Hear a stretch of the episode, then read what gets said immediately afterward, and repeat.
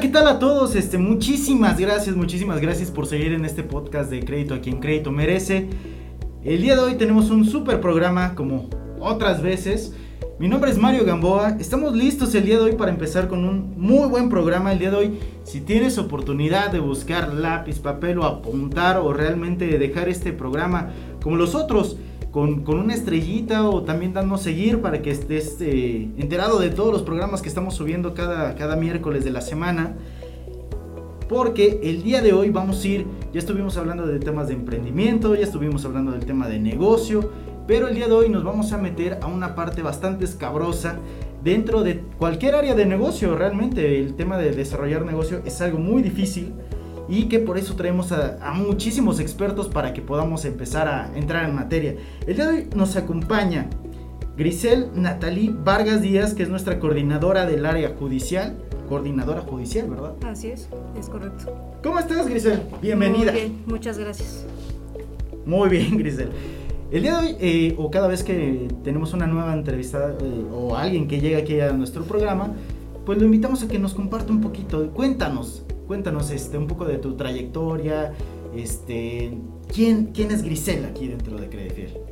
Ok, bueno, como lo acabas de mencionar, yo me encargo de la, de la parte judicial, es decir, de, de toda la parte eh, dura, somos como la artillería para la cobranza de la, de la empresa, eh, agotamos diferentes canales, ya cuando un crédito llega con nosotros es porque el deudor definitivamente no nos dio otra alternativa y tenemos que agotar ya temas de demandas, temas de denuncias, temas de embargos. En esencia eso es lo que me toca hacer a mí aquí en Credifiel. Y digamos, por ejemplo, este, qué bueno que, mencionas esto, eh, digamos, ¿qué tendría que yo, o, cuéntanos de ti acerca de, no sé, este, cuánta experiencia tienes dentro del sector, el tema de ¿Qué tengo que hacer para llegar a ser a coordinar un área tan, tan dura como lo es?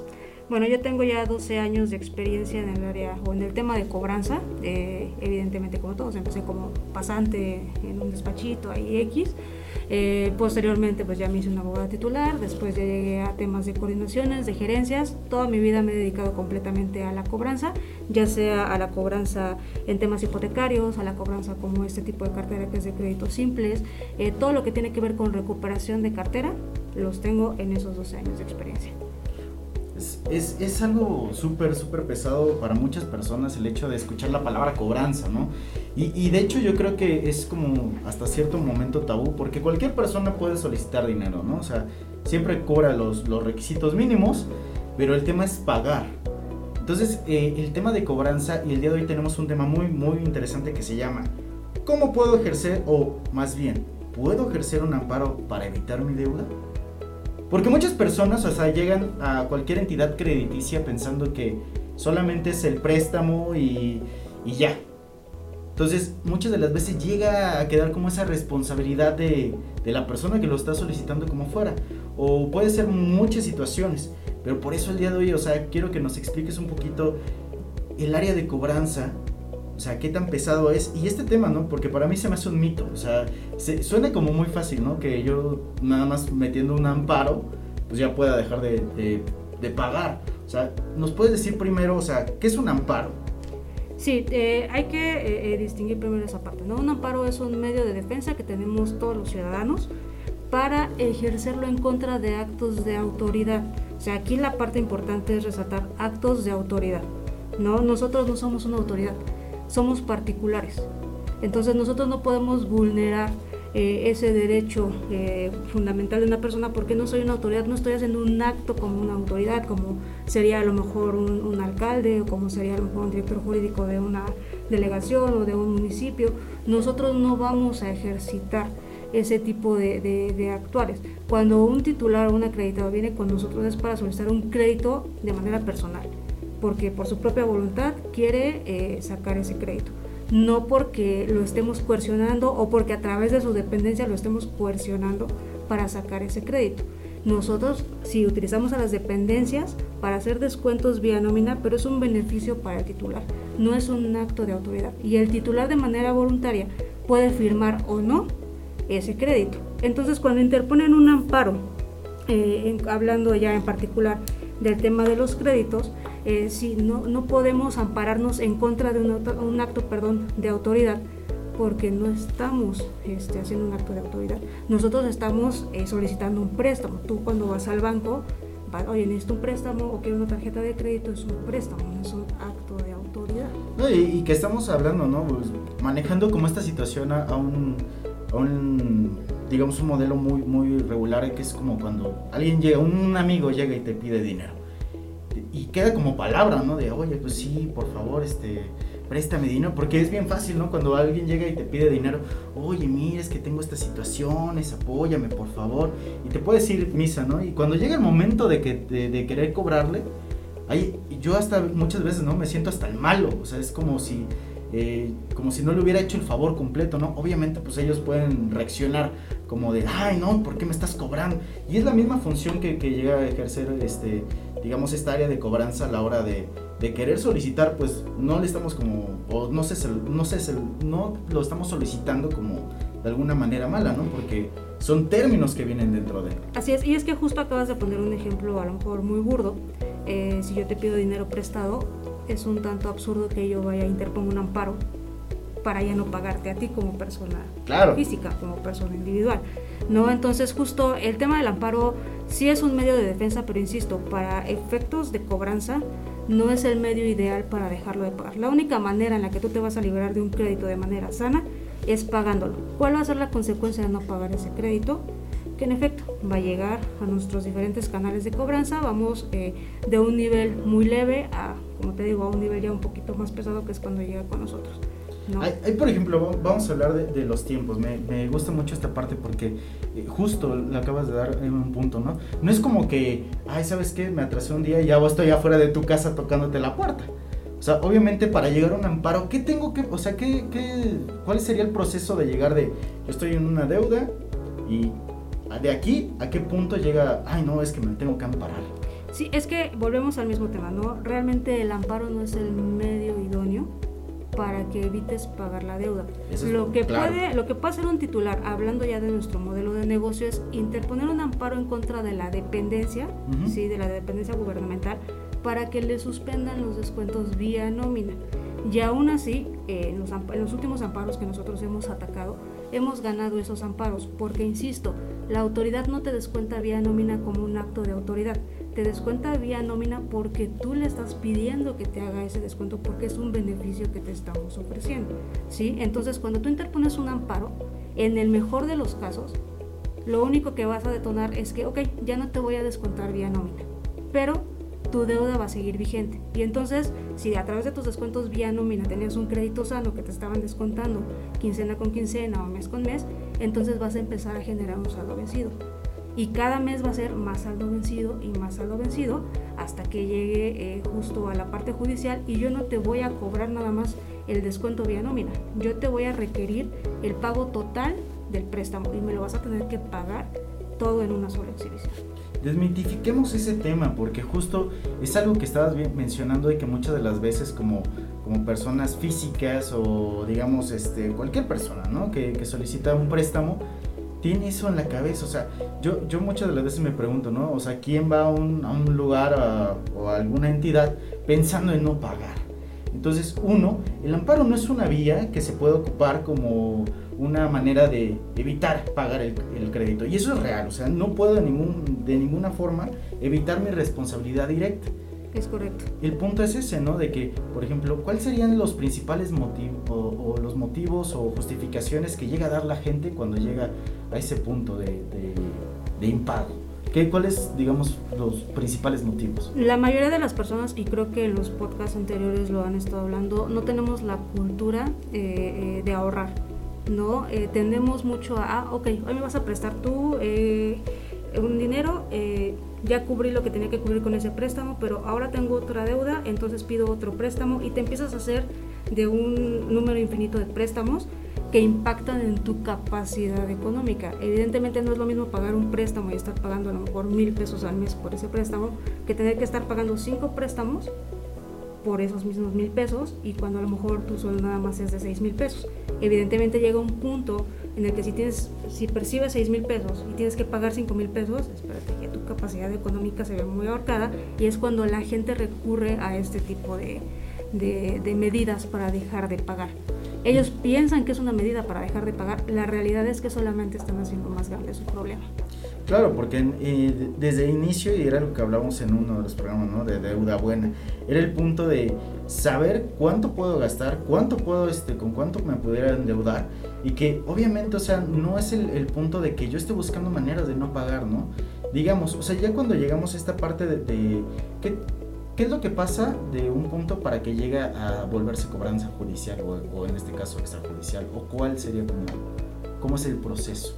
Bueno, de entrada, eh, sí puede pasar, ¿no? Que a lo Claro. mejor eh, en la dependencia no hicieron el descuento o ese día no entró bien el pago, vale.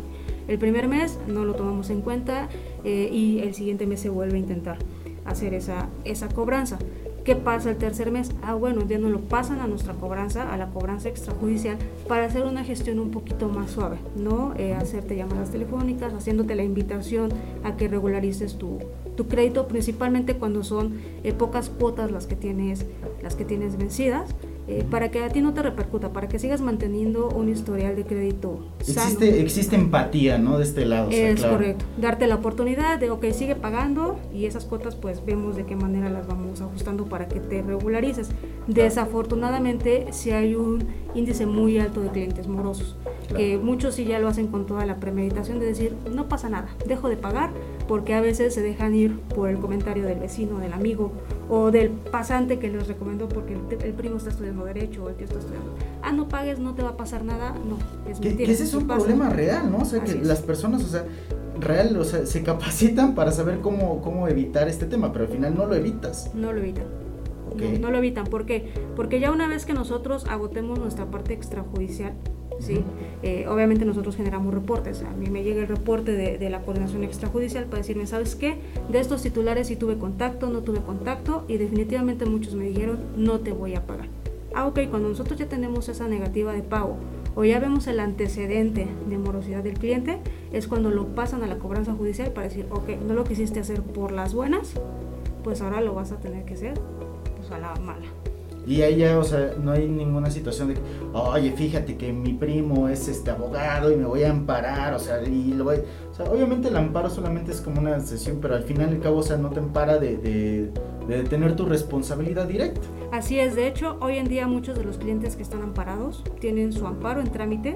Eh, reitero, afortunadamente hemos podido combatir esos amparos y han sabido, eh, perdón, han resultado favorables a, a la financiera. Sí, porque pues obviamente, Así es. o sea, es, es como si yo dijera, este, ay, sabes que pues ya te acusé con, con, con mi mamá, de todos modos, o sea, no te, nadie te va a decir eso aparte, ¿no? O sea, si fuera hasta en un tema familiar o burdo como, como lo estoy ejemplificando, pues obviamente es como de, ah, ok, pues, dale más chance, ¿no? Porque al final al cabo, pues funge como un tercero, ¿no? Así como un mediador. Es correcto, y de manera paralela al trámite del amparo, ¿sí?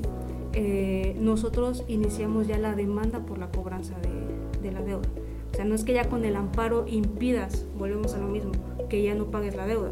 Sí, tu amparo tiene un trámite y vamos a atender ese trámite, pero la cobranza judicial respecto de esa deuda no la vas a detener con ese amparo. Vas entonces que atender un juicio de amparo y vas a tener que, aparte, que atender, perdón, aparte, un juicio por la cobranza judicial. Y, y esas son las partes que de repente, o sea, no nos cuenta el primo, el vecino, el tío que, es. que es este, que estudió o, o que repasó esa parte, o que de repente hasta googleamos, ¿no? Si lo hacemos cuando nos enfermamos, pues que no lo hagamos cuando tenemos un tema legal.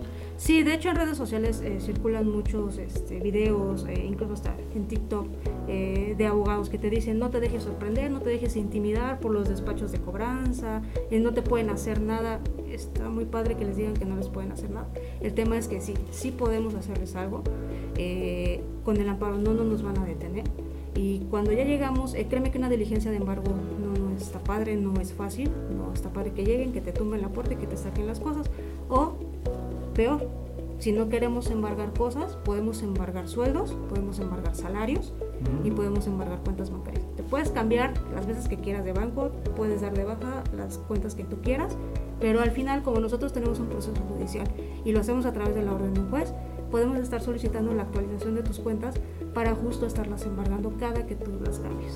Y, y me gusta que suene así, ¿no? O sea, porque muchas de las veces eh, se cree que la parte de la cobranza es como los malos, ¿no? Pero realmente es que no, o sea, y es que es un tema crudo, o sea, el hecho de la responsabilidad, o sea, te, te tiene que dar el parámetro de saber hacia dónde vas y dónde puedes caer. O sea, no sería como un tema de, ay, no, pues es que sí, este, yo te voy a prestar y no te preocupes. No, o sea, es un tema de responsabilidad donde son consecuencias directas, ¿no? O sea, es como si el día de hoy habláramos, ay, pues es que le pegaste, ay, no te preocupes, no, no te va. O sea, no, obviamente es una responsabilidad de un acto, eh, pues hecho a sabiendas de cuál sería la responsabilidad directa del mismo. O sea, no estamos hablando como que, ay, no pasa nada, no te preocupes. No, es real.